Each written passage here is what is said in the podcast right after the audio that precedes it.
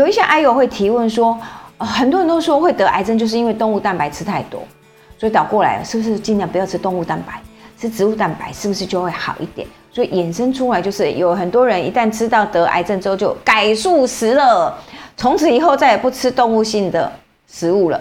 他认为动物性食物会让我的肿瘤细胞再长上。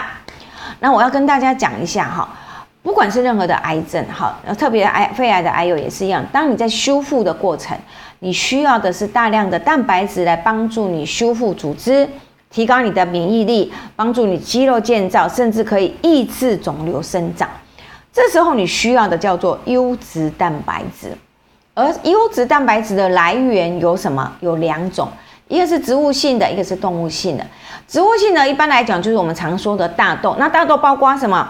毛豆、黄豆、黑豆啊啊！当然这些黄豆啊不要走出来，豆浆、豆干、嫩豆皮算不算？算啊。可是后面在家做出来素鸡、素鸭、素火腿嘞，哎，拍谁烤麸嘞？那个那个就不算了，因为那个已经过度的加工了。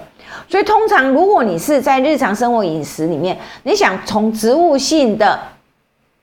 食物里面来得到优质的蛋白质，你变成是你必须要从大豆或者是豌豆的这些产品来摄取。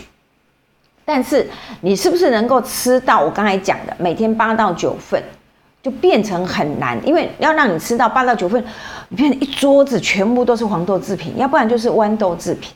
所以我们通常会认为，你应该事实上还是有另外一个选择，就是动物性的蛋白质。动物性蛋白质的优质蛋白质来源是什么？蛋。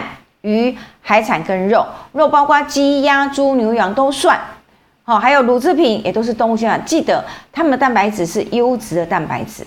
那为什么会有人说不要吃动物蛋白？重点一个在它的脂肪，而不是在它的蛋白质。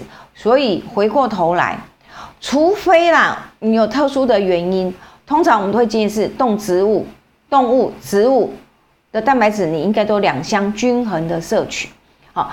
因为同样有动物性来源，有植物性，代表你什么范围是广的，你可选择的食物种类是多的。